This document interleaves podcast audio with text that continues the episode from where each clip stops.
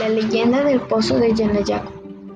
Por algunas personas dignas de crédito que aún viven todavía, cuentan algunos relatos que eran contados por sus abuelos, en donde se encuentra bastante coincidencia de los realtos, pues ellos cuentan que en su peregrinaje por esas tierras, el santo obispo Toribio de Mogrovejo que al visitar el barrio de Luya Urco se compadeció de sus habitantes porque no contaban con agua.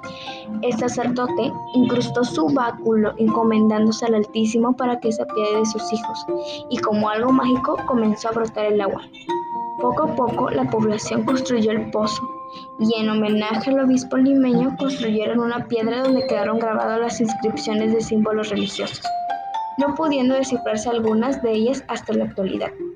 Pero tras este relato hay algo más misterioso, y es que no se sabe de dónde emanan esta agua que son cristalinas de sabor agradable y que hasta ahora aún no se seca. Cuando hay lluvia con sol, el agua toma un color lechoso que parece gastificada y cuando se recoge en un vaso inmediatamente pierde ese color lechoso y se vuelve en agua cristalina.